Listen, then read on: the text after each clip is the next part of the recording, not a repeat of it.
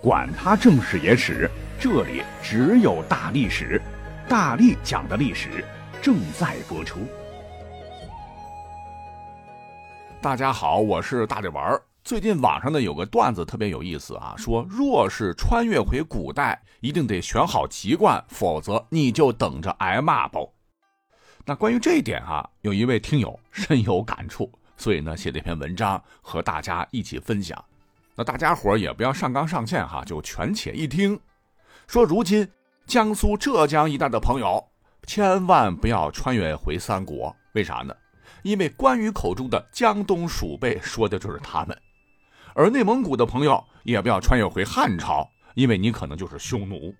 还有什么台湾、海南、新疆、东北地区的，因为距离中央政权比较远，古代称为化外之地。啥是化外之地呢？就是在中原人的心中，估计和野人差不多。那中原地区的朋友也不要得意，因为若是穿越回先秦，你们同样得挨骂。现在提起山东，那是孔孟之乡、礼仪之邦，可是，在遥远的先秦，这里被称为东夷。还有湖南、湖北、云贵、福建等地，当时那就是南蛮。再往西，陕西、甘肃、青海、宁夏被称作西戎。河北北部、山西等地被称作北狄。好，这么一看，似乎也只有河南大家伙才能大胆穿越了。其实也不行哈，因为河南在古代也是招黑体制。你像先秦的郑国位于今天河南郑州一带，我们熟悉的什么买椟还珠、郑人买履，那都是郑国人干的，好像很缺心眼儿。而先秦的宋国位于今天的河南东部，我们熟悉的守株待兔、揠苗助长等小故事的主人公都是宋国人。所以说，河南人如果穿越回先秦的话，估计被黑的比现在都严重。可见古代地图炮那开的也是比较猛烈啊！啊，当然了，以上啊虽然是段子啊，可是呢也能证明地域黑这件事儿啊早就有了。说要打一些地图炮，或者说是地图炮的受害者。那古代很多朝廷大员，那估计是很有话说啊。比方说，下面西汉的一位猛人，说是当年西汉首都长安，它位于函谷关以西。当时人们说这里是关内，对应的函谷关以东就是关外。古代那生活在首都的人都有优越感，因此当时关内的人瞧不上关外的人，说他们是比儒，意思是狗直不通达理的儒生。当时呢，还有一句话是“比如不如都市”，就是居住在偏远地区的学者没有都市文化人眼界开阔，鄙视某人的鄙。就因为这些事儿吧，关内人啊很自豪，关外的人呢就很自卑。为了让自己不那么自卑，关外的人一直想办法提高身价。那么说，汉武帝时期，关外出来一个猛将，叫杨仆。汉武帝当年平定南越、东征朝鲜都有他的功劳，因为战功赫赫，汉武帝封他做关外侯，派他去监督关东地区。能封侯是好事儿，但是杨仆十分不高兴。咋了？就是你这个侯前面这个“关外”这两个字儿太扎眼了啊！别人都是冠军侯、平阳侯、汉寿亭侯，到我这关外侯，一听就是化外之地跑出来的。那么在同事面前抬不起头啊，杨仆就壮着胆儿啊，跟这个汉武帝想说一说这个事儿能不能换一个。汉武帝说：“哎，关中的土地都分完了，你只能是关外侯了。”可杨仆不死心呐，啊，他就对汉武帝说：“哎呀，从这个国家的角度看，我认为啊，把函谷关东移可以扩大关中地区，也可以加强对关东地区的统治。”汉武帝想想，哎，似乎是这么回事哈。可是呢，国库又没有钱，于是对杨仆说：“干脆你自个儿想办法吧。”那为了摆脱关外人的标签，杨仆真的拼了。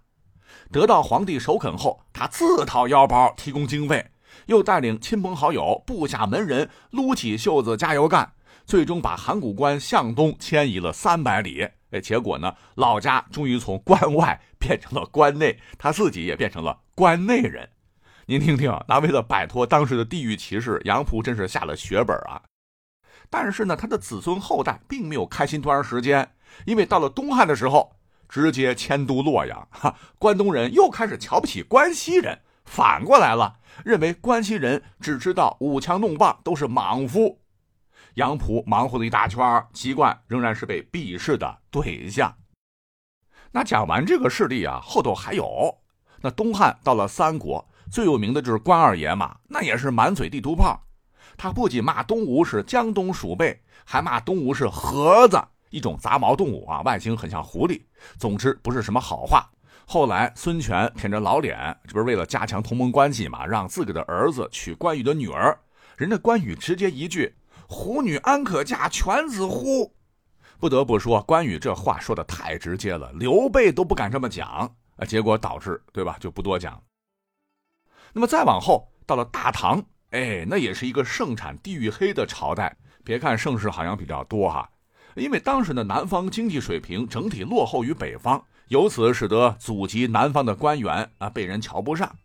面对这种情况，你像著名诗人贺知章还颇为无奈的写了一首诗，说：“撒漏银盘成隔离，隔离就是杆儿嘛，哈。”镜湖纯菜乱如丝，相取近来加此味，遮取不到是无耳。就是最近流行的这个嘎儿和纯菜都是南方的产物，你们吃的时候怎么不嫌弃它来自南方呢？不客气的说，就是你们这群北方人端起碗吃饭，放下碗骂娘，什么意思？啊，当然这是我的翻译了。那贺知章的这个诗句是比较委婉的。而与他同一时代的顾况也是个大诗人啊，就没有这么好的修养了。那顾况是谁呢？我们都知道，白居易当年去长安奔前程，拿着自个儿的诗稿拜谒名人。这个名人看到白居易的名字，说：“长安米贵，居住不易。”可是看完《离离原上草》后，马上改变看法。他说：“哎呀，以你这样的才华，想在长安定居是很容易的。”哈，欣赏白居易的这个人正是顾况，同样是反击地域黑，顾况的脾气可比贺知章暴多了。贺知章的诗流传开后，顾况写了一首《贺贺知章》来作为回应啊。他说：“撒漏银盘盛炒虾，镜湖纯菜乱如麻。汉儿女嫁吴二妇，吴儿尽是汉儿爷。”啊，这首诗前两句还是写北方人喜欢的菜肴来自南方，与贺知章的诗一样。可是后两句就猛了：“汉儿女嫁吴二妇，吴儿尽是汉儿爷。”意思是北方的女子嫁到南方，生下的孩子算北方人，因此我们南方人是北方人的爹爹。啊，那这样的话，不要说在古代了，就是在今天的互联网上也能引起骂战，文人爆粗口真是要命啊！那么再之后，唐宋，哎，到了宋朝，那也是地域黑的主战场。为什么这么说呢？在地域黑这方面啊，那宋朝开国皇帝赵匡胤亲自打头阵呐。他说：“后世子孙无用南士做相，内臣主兵。”一句话，好嘛，断了南方人当丞相的可能。多年后的宋真宗想让江西人王钦若当丞相。山东人王旦就把赵匡胤的话搬出来，宋真宗没办法，只能打消这个念头。直到王旦去世，王钦若才登上相位。而到宋神宗，也就是北宋中后期的时候，我们历史课本都学过哈，王安石变法开始了，那整个朝堂就更热闹了。以王安石为首，主张变法的都是南方人，而以司马光为首，反对变法的都是北方人。当年为了出口恶气。那司马光没少骂南方人，他说王安石心术似福州，就是王安石，你虽然是江西人，但是和福州人一样坏。（括弧啊，福建人很好啊，我有亲戚是福建人啊。）这证明在史学家司马光眼中，当时的福州人简直坏的罪不可恕。除此之外，司马光还骂其他变法人员闽人狡险，楚人轻易，就说福建人阴险狡诈。总之都不是什么好词儿。哎，说到这儿的时候，我脑海当中忽然又想起了北宋大人物啊，叫寇老心儿寇准。比起后辈来说，那简直是地域黑的高手。说有一回他主持科举考试，山东人蔡奇和江西人萧冠那都是状元选手，可是状元只有一个，让他俩谁当呢？这是一个难题。可是到了寇准这儿，一点犹豫都没有，直接让蔡奇当了，只因为他是北方人。说历史上这个寇准呢，还差点害了舒彦。舒彦历史上也非常的有名啊，是个神童。十四岁时参加科举考试，才华横溢。宋真宗要录取他为进士，但是寇准不同意啊，说他是男人。宋真宗不高兴了，哎，男人怎么了？就南方的男，男人就不能有个神童吗？在皇帝的强烈反对下，舒燕才有机会走进大宋官场，给北方人的宋真宗点个赞。那都说三十年河东，三十年河西，国家层面也是如此了。宋太祖立国时说不允许男人为相，可是宋朝时南方的商品经济已经很发达了，南方人口总数也早超过了北方，在人口基数下，南方的人才自然也就比北方多，这也导致了整个宋朝的丞相中，南方的人其实远远多于北方人。后来南宋成立，局面彻底改变，已经变成南方人看不上北方人了。当时南宋朝廷把从北方沦陷区逃过来的人叫归正人，意思是投归正统之人，就有点弃暗投明的意思吧。这听着有点不舒服。而归正人在南宋的处境也很尴尬。呃，这些好不容易逃回来的人都希望王师北上，但是南宋朝廷又主张偏安一隅，因此这些归正人都是被排挤、被歧视的对象。比方说我们很熟悉的大诗人辛弃疾。那他的这个故事，哎，咱们就不多讲了吧。那么，再到了后来明朝的时候，南北方的处境再次逆转了。最著名的就是南北榜之争。哎，这是个什么事儿呢？说当年科举第一次考中的五十一名学生全是南方人，北方学子直接怒了，说考官舞弊。朱元璋把所有相关人员全部下狱，然后重新录取了六十一个人，全是北方人。啊，只是可怜的这些考生啊，三更灯火五更鸡，拼了这么多年，最终却是神仙打架，小鬼遭殃。明之后到了清朝，地域黑依然存在。你看，时间跨度几千年了哈，这个皇帝也是亲自下场。比方说雍正就不喜欢浙江人，说浙江是下江；喜欢谁就说此人无一点下江风气；不喜欢谁就说此人有下江风气。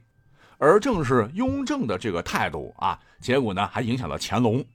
乾隆当政后说：“浙江官吏则上下相蒙，民情则狡诈百出。”那皇帝都这个态度，大臣自然也是有样学样了。像是乾隆朝的名臣窦光鼐在主持浙江乡试时出的考题，竟然是“南蛮绝舌之人”。这个“绝”就是一个武术的“武”，一个鸟鹦鹉的“鹉”啊。哎，这不是公然骂人吗？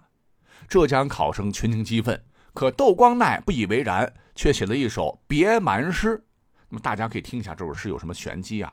说：馆阁居官久寂经，朝臣承宠出重城。散心萧次寻僧序，闲戏花轩向小行。情切辞亲催寸草。平抛蓬被披飘萍，生身盛世诗书史，蛮漠盲民目官明。我的妈呀，这这不是绕口令吗？哈，那我把这个诗呢就放到咱们的节目介绍里了，大家可以读一读啊。那各位听的是不是很别扭啊？一不小心容易咬舌头，因为这首诗的发音多是卷舌和切齿音，特别费劲儿。而南方人因为绝音，就根本读不出来。哈，当时浙江考生一个都没读下去，这件事儿才作罢。好，那为什么我们这位朋友要分享这么多的地图炮的故事呢？因为最近他感觉他是个受害者哈。我们也希望通过我们的故事告诉大家，千万别分什么天南地北，大家都是一家人，愿天下再无地图炮。